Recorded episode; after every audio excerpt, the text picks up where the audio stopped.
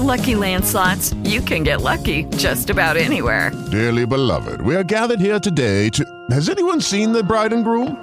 Sorry, sorry, we're here. We were getting lucky in the limo and we lost track of time.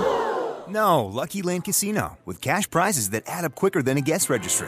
In that case, I pronounce you lucky. Play for free at LuckyLandSlots.com. Daily bonuses are waiting. No purchase necessary. Void where prohibited by law. 18 plus. Terms and conditions apply. See website for details.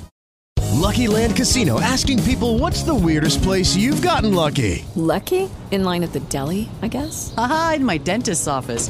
More than once, actually. Do I have to say? Yes, you do. In the car before my kids' PTA meeting. Really? Yes. Excuse me, what's the weirdest place you've gotten lucky? I never win and tell. Well, there you have it. You can get lucky anywhere playing at LuckyLandSlots.com. Play for free right now. Are you feeling lucky? No purchase necessary. Void where prohibited by law. 18 plus. Terms and conditions apply. See website for details.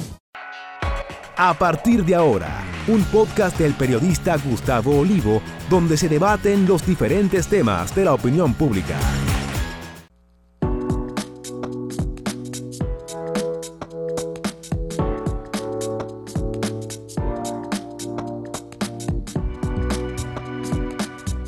Saludos amigas, amigos, ustedes sintonizan Acento TV y este es su espacio a partir de ahora. Hoy tenemos como todos eh, los martes la presencia del profesor Luis González. Bienvenido profesor. Gracias Gustavo. Eh, Bien, bueno, con usted hay que aprovechar eh, para seguir hablando de situaciones en el ámbito internacional. Miren, Sí, las sí, últimas noticias de las que nos llegan, porque todo esto pasa por muchos filtros, en las potencias occidentales lideradas por Estados Unidos están hablando de pedir sanciones o juicio por crímenes de guerra contra o el ejército ruso o el propio presidente Vladimir Putin. ¿Usted piensa que eso puede progresar, una acusación de este tipo? Bueno, lo primero es que eh, si, si realmente se produce un crimen de guerra, no importa quién sea, pues debe... ¿Qué, qué es un crimen de guerra primero? Sí, es cuando se cometen actos, porque la guerra está... La guerra, La guerra es violencia. eh, es violencia, pero, pero ya hay códigos Ujú. para, para enfrentarse. Los el acuerdos de. Ginebra. Eh, exacto. Entonces, todo el que sale de esos códigos, y, y aunque eh, eh, eh, parecería una contradicción, que es lo que usted dice, o sea, eh, nos organizamos para, para matarnos, pero debemos matarnos de esa manera. Por ejemplo, Si salimos de ahí, entonces ya es un crimen de guerra. Si hay un herido, a ese herido no pueden rematarlo. Ese herido tienen que dejarlo ahí para que la Cruz Roja o dejarle un espacio o humanitario. si lo hacen prisionero deben darle Es- asistencia médica. Exactamente. Por ejemplo, si un regimiento eh, entiende que el enemigo es superior y se rinde, Exacto. si a esa persona lo fusilan a todos, eso es un crimen de guerra. Sí, sí, sí, correcto. Y está establecido los códigos internacionales. Sino que deben tomar los prisioneros. Entonces, en este caso, la usted vida. me hace la pregunta, yo, yo también le estaba dando seguimiento al asunto. Lo que se está planteando es que en la retirada, porque hay que estar claro, señor, hay un proceso de negociación que lo está convocando eh, el presidente de Turquía, Erdogan, en, en Estambul. Y que no, que no es nuevo, porque incluso en el foro de Antalya hace unos días, unas semanas, también llamó... Han estado sentados negociando Es- rusos y ucranianos. eh. Exactamente, por convocatoria de Turquía, lo cual es muy importante. Pero no hay mucho interés porque lo que hace la parte occidental, Estados Unidos, la Europa, OTAN, aunque Turquía es parte de la OTAN, es desacreditar esos procesos porque realmente no hay interés. Ustedes que me están viendo, no hay interés por parte de Occidente de que esto se resuelva, porque yo hace rato que lo hubieran resuelto. Es, es más, lo que, lo que se inició el 24 de febrero no hubiera comenzado si hubieran tenido interés de que haya paz en el mundo. Eh, Estados Unidos y Europa, eh, esa OTAN, aunque Turquía es parte de ella. Entonces, la pregunta que usted me hace viene como consecuencia de que luego de un, de un acuerdo más o menos en, en Estambul de que iban a hacer una retirada, lo primero que sale la OTAN diciendo que no creen en eso, que eso no es verdad, que es una táctica de Putin, o sea, ni siquiera le dan la oportunidad. Ni el beneficio de la duda, como Ni- dicen. ni- exacto, aunque llegó, o que fue un acuerdo entre partes que se sentaron a... Y eso fue lo primero. Y lo segundo es cuando se produce entonces, hay un, eh, que son las imágenes que están recorriendo el planeta, de que se supone que cuando iban saliendo acribillaron a todos los civiles incluso que bueno, estaban han puesto unas bolsas diciendo que ahí hay cadáveres y que la que he visto hay, digamos, decenas de personas. Hablan de miles y de cientos. Uno ha visto Sí, decenas. sí, sí, incluso Ahora, ¿qué tan cierto personas. es eso? Porque hemos visto en otras ocasiones se presentaron imágenes de cosas como un bombardeo que se dio y no tuvo nada que ver con, con- con Ucrania ni con Rusia. Era una explosión que hubo en China, de un accidente que hubo. Eso, eso es, entonces, eh, eh, ahí va, ahí va Gustavo. Si tuvieran la moral para uno creerle, pero lo que hemos visto es que todo lo que se está presentando es manipulación.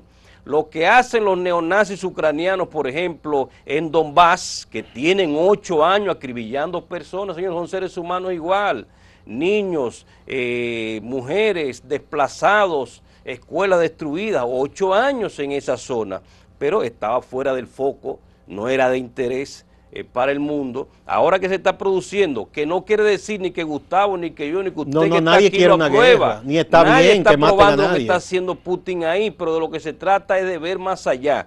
Eso que sucedió ahora, yo no le puedo dar la, el, eh, la aquiescencia porque hasta ahora se ha demostrado que lo que lo que han manipulado toda la información y ya hubo una respuesta por parte del gobierno de Rusia, del canciller eh, Lavrov. eh, Lavrov, del, del embajador ante la Organización de Naciones Unidas, ante la ONU, que también, ¿para qué? Para que se investigue, porque eh, eso es una acusación muy, Pero además, muy fuerte. refrescaron un poco la memoria. Eh, Es muy feo que esto esté ocurriendo, pero igual de feo, igual o peor, fue lo que hicieron destruyendo Afganistán, destruyendo Irak, destruyendo Siria, destruyendo Libia.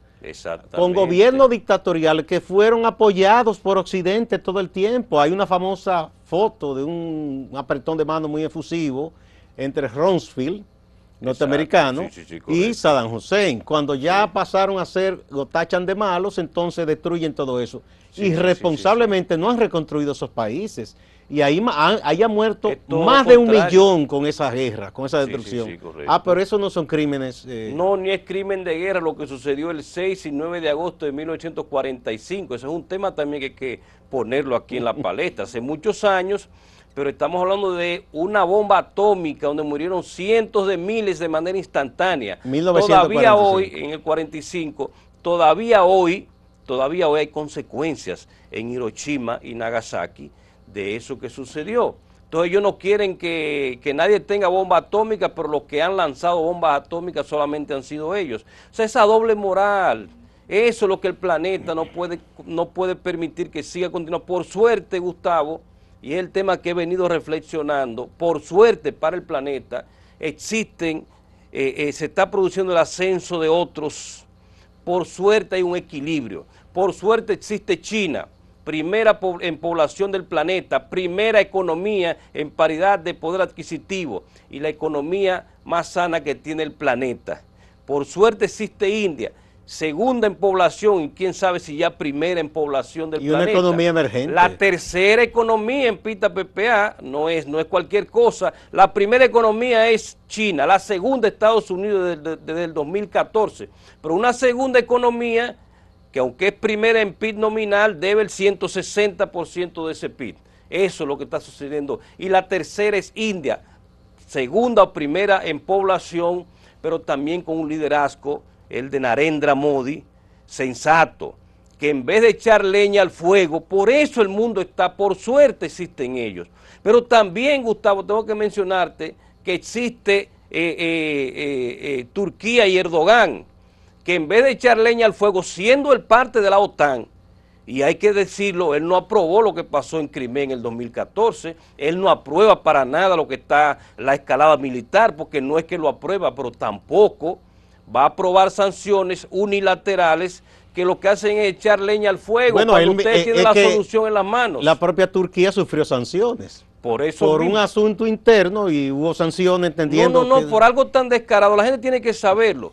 Era porque Estados Unidos le está ofreciendo unas armas a Turquía y Erdogan dijo, no, pues yo la prefiero comprar aquí. Más cerca. Porque Rusia la tiene de mejor calidad y más barata. Porque no le compró las armas a Estados Unidos. Señores, es algo demasiado demasiado doble moral. Así Se armó una conspiración. Ese liderazgo de Estados Unidos, con todo respeto, que son, estamos en el patio trasero de ellos, estamos más cerca de ellos, tiene muchas cosas para admirar, pero ese es un liderazgo que está perdiendo cada día más, cada día más esa, eh, ese elemento por el cual uno sentía pudo haber sentido admiración. para terminar ya este esta parte, eh, digamos, usted piensa que ya un mundo eh, unipolar o incluso bipolar en términos de, centro de poder geopolítico ya no es posible. Vamos a, lo multipolar. estamos en la era multipolar y de eso podemos hablar en el próximo Muy bien, vamos a la pausa y retornamos.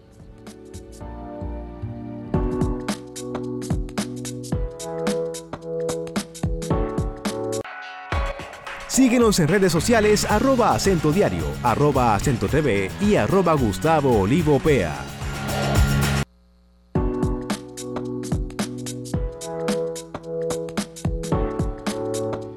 Muchas gracias por continuar a partir de ahora. Estamos conversando con el profesor Luis eh, González. Entonces, ¿cómo es eso de que ya no es posible un mundo unipolar o bipolar, sino multipolar? ¿Cuáles son los polos de poder eh, determinantes que usted vislumbra que habrá en el mundo o que ya se están, se están evidenciando? Sí, sí, se están vislumbrando, pero con otra visión, ese también. Por eso digo, el mundo se encamina a una era importante esta quizás es una transición, es lo que decía en, anteriores programas, Gustavo, hay que ver en esta adversidad que nadie quiere, con muerte de seres humanos, con destrucción de familias, de Estado, porque incluso Ucrania va a quedar destrozado desde el punto de vista de infraestructura, pero más allá del punto de vista del ser humano, de la historia. No, eso es traumático, una guerra es un trauma. Eh, eh, eh, exacto, pero hay que ver qué podemos ver eh, diríamos si es de positivo, es la oportunidad para relanzar el mundo y en ese sentido que usted me pregunta. Yo creo que Estados Unidos y Europa, porque son los aliados, son Occidente, son los que se han creído dueños del mundo en los últimos 100 años, de hecho han sido los que han dominado en los últimos 100 años el planeta, pero ya esa etapa pasó.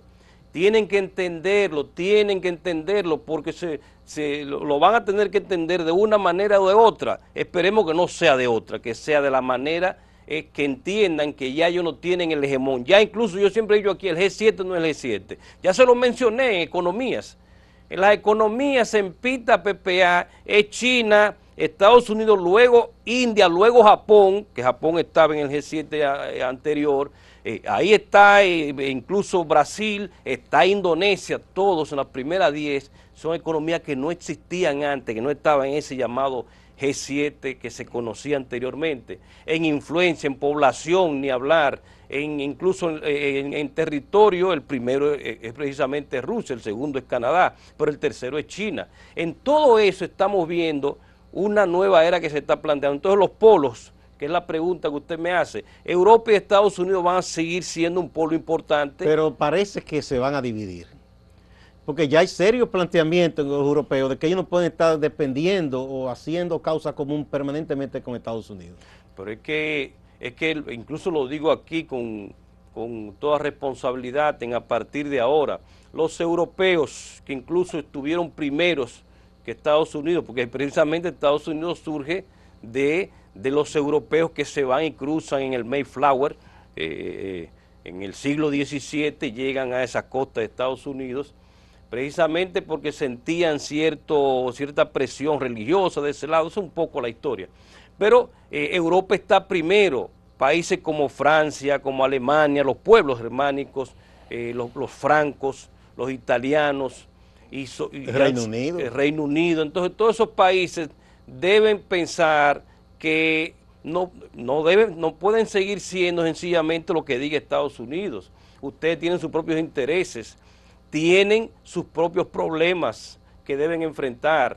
Y eso es lo que usted señala, Gustavo, lo que está reflexionando el liderazgo europeo.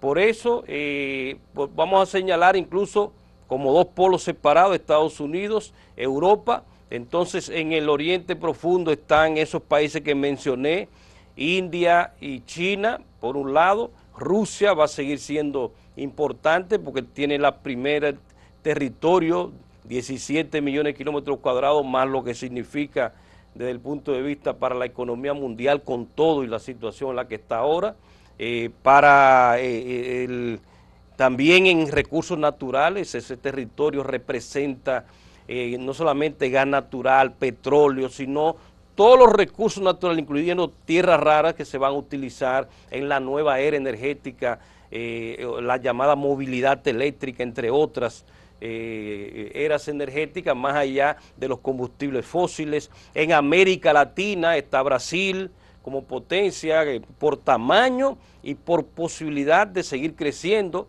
Dicho sea de paso, se están debatiendo entre Bolsonaro y, y Lula da Silva en este año de elecciones en Brasil es casi seguro que Lula da Silva, como Parece que va a ganar. como va la tendencia, pero Brasil y, y con un liderazgo, eh, con el liderazgo de Lula da Silva, eh, también ustedes recuerdan que tuvo cierto, eh, cuando gobernó en Me- México, que según un analista estadounidense, un tintán de lo más importante que hay en Estados Unidos, Bradford se llama, Stratford, señala que la influencia de México cada vez será mayor en Estados Unidos, porque toda esa zona, que dicho sea de paso, era mexicana, y, Estados Unidos la ocupó y, la hizo parte de ello, eh, eh, eh, cada vez crece más la población mexicana en Los Ángeles, bueno, en todo la- la- la- el estado de California, Nuevo México, todas esas partes. Eh, en ese análisis, el tipo hace un análisis brillante. En los próximos 50 años, la influencia de México, del mexicano, de ascendencia mexicano, y que nunca olvidan sus raíces, en ese Estados Unidos va a ser determinante para, para presidente y para todo. Y eso eh, va a ser de manera pacífica, es un tema cultural que está, que está ahí, y hay que ver incluso al propio México como una de esas de manera que eh, eso para bien del planeta es hacia donde se encamina. África es el continente con más riquezas, pero con más, con más pobres. Más riqueza en el sentido de recursos naturales, diamantes, entre otras, entre otros que hay ahí. Que ha sido saqueada, Pero esa es la verdad. porque se lo ha repartido. sí. Exactamente. El llamado Occidente se ha repartido. En 1885 se repartieron toda África, lo dividieron.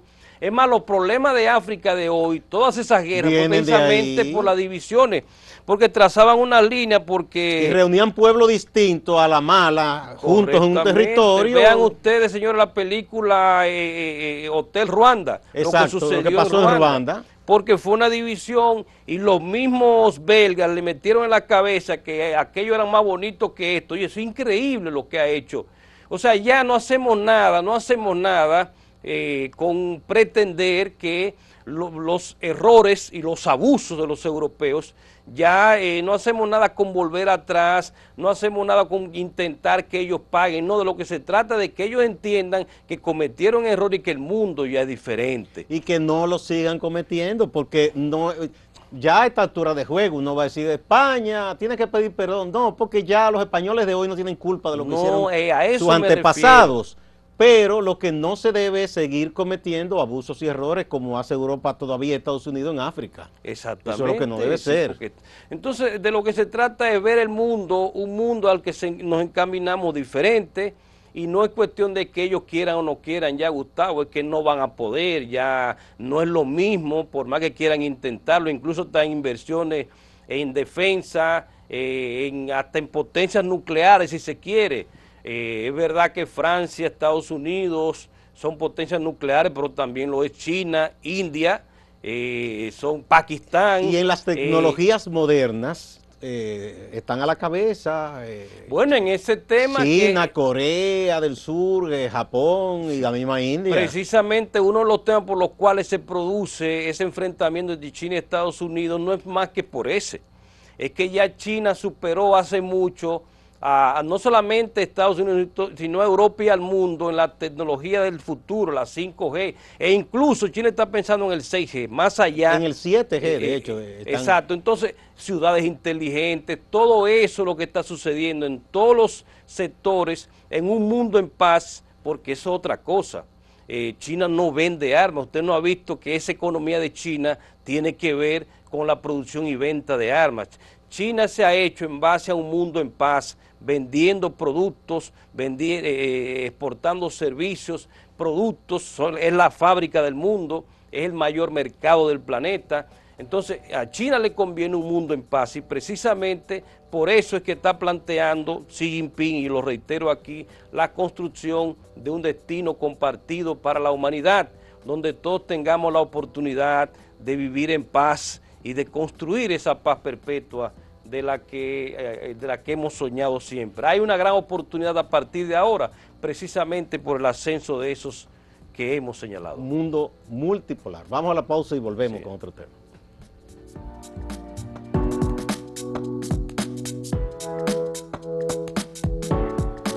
Si quieres anunciarte en este podcast, escríbenos a podcast.acentotv.de.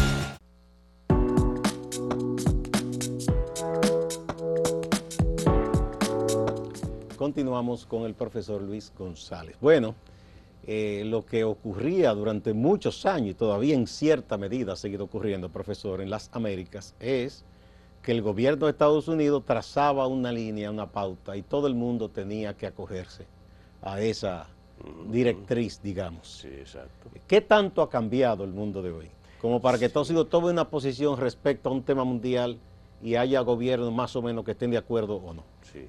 Es lo que hablamos en el segmento anterior, ya no hay ese hegemón, no hay ese, esa era bipolar de la Guerra Fría donde eh, Rusia o la Unión Soviética tenía su influencia en ciertos países Estados Unidos los tenía y sobre todo, en ese momento sí éramos el llamado patio trasero y más en la época de la Guerra Fría, y era el hegemón, Gustavo, era lo que planteaba Estados Unidos, incluso los organismos internacionales, la OEA, la OEA siempre fue dirigida por Estados Unidos en todos los sentidos, eh, señalaba el que iba a ser el secretario general, pero todo eso ha venido cambiando precisamente después de la caída del muro de Berlín, de 1989, eh, luego desmembramiento de la Unión Soviética en el 91, viene una era con el llamado consenso de Washington, estoy yendo ahí para que la gente vea, una era donde, donde ahí sí se convirtió en una era unipolar, Estados Unidos,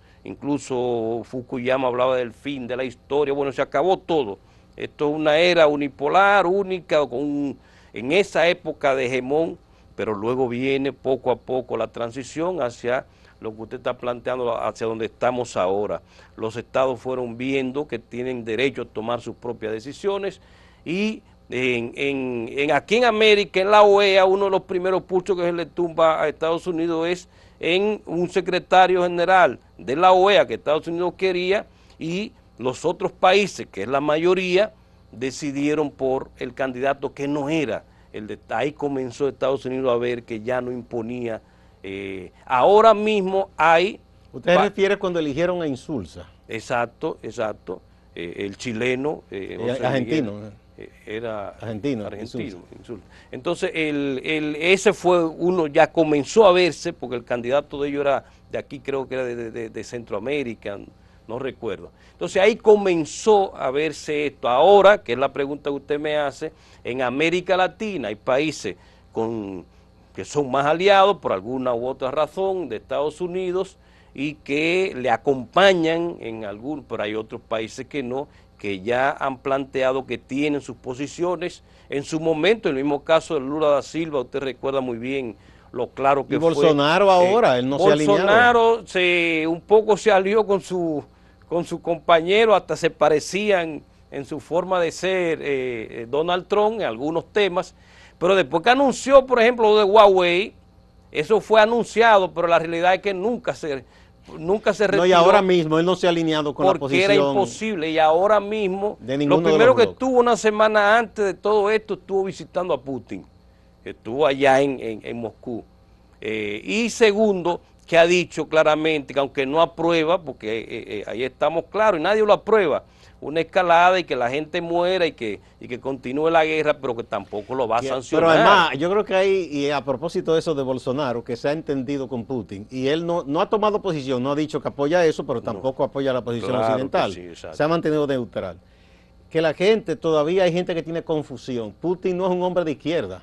Es Exactamente. un nacionalista sí, que sí, más bien sí. se puede situar un poco más a la derecha. Exactamente. Eh, entonces, vamos a analizar desde, desde el norte, ¿verdad? Estados Unidos, ahí está Canadá. Canadá sí, con una potencia occidental, está de acuerdo con Estados Unidos y Europa. Sí, sí, Pero Canadá, México ha tomado ahora con distancia. este nuevo primer ministro que tiene Canadá. México ha tomado distancia, no se ha tampoco ha definido por un lado y por el otro. distancia con el presidente ANLO, Andrés Manuel López Obrador. Entonces Centroamérica, eh, ahí está Guatemala, Nicara- Ahí, Nicaragua. ahí- ahí está dividida la cosa. Está dividida porque Nicaragua y El Salvador, y no tiene que ver con izquierda, porque usted lo dijo muy bien, la gente está equivocado. Ya usted mencionó a, a- a- a la, Bolson- a la Rusia de Putin, eso no es izquierda. Es más, se parece más a la derecha que a la izquierda. En, aquí en América Latina tenemos a Nicaragua, que la gente lo señala medio izquierdoso, pero El Salvador no es de izquierda. No. Eh, eh, Bukele no es de izquierda. No, no, al para- contrario, él ha combatido mucho a la izquierda. sin embargo, sin embargo, no está de acuerdo con Estados Esa- es Unidos, un no está alineado no sé. con esta- eh, y eso pasa con muchos regímenes. Entonces, eh, si seguimos bajando en Costa Rica, que dicho sea de paso, felicito a Rodrigo Chávez, Chávez que con acaba, eh, sí, es co- Es un Chávez que con acaba eso. de ganar la- las elecciones en, en Costa Rica. Costa Rica ha mantenido, eh, hay un estado que sí es pro Estados Unidos declarado, pero yo creo que va para afuera ahora como, como presidente, que es el de Colombia, muy lamentable eh, lo, lo que ha sucedido con el Eh, presidente. Iván Duque. Iván Duque, yo creo que ¿Usted incluso- piensa que Petro puede ganar? yo creo que hay una gran oportunidad porque, y no es la primera vez que se presenta como candidato, tiene una trayectoria y podría cambiar un poco la... la- Por lo eh, menos se, se acabarían las fricciones entre Colombia y Venezuela. Exactamente, y sobre todo ahora se está recrudeciendo, Gustavo, eh, mucha violencia interna. Y creo que eso es uno de los temas que debe eh, un nuevo presidente en Colombia retomar para, para Mira, lograr- Colombia es un ejemplo de lo que yo he estado diciendo. De que Estados Unidos al- a, a- a- la larga, digo yo hasta ni siquiera a la larga, a mediano plazo se demuestra que no es un, un- un aliado tan leal como dice.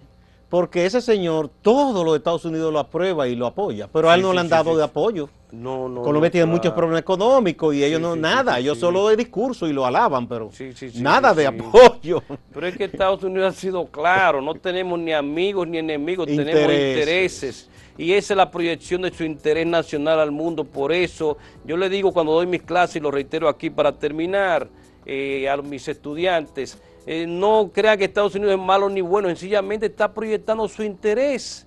Y eso es todo. No como hacen otros países, entonces tú no puedes decir que este blanco y negro, que este bueno o malo, son, es asunto de, de- de intereses de países. Exactamente. Bueno, muchas gracias. Pero si ese interés va en favor de la construcción de un destino compartido, como dice China, es mucho mejor para el mundo. Bien, muchísimas gracias, profesor Luis González. Y a ustedes también, amigas y amigos. No se vayan, que hay más en Acento TV y Acento Portal.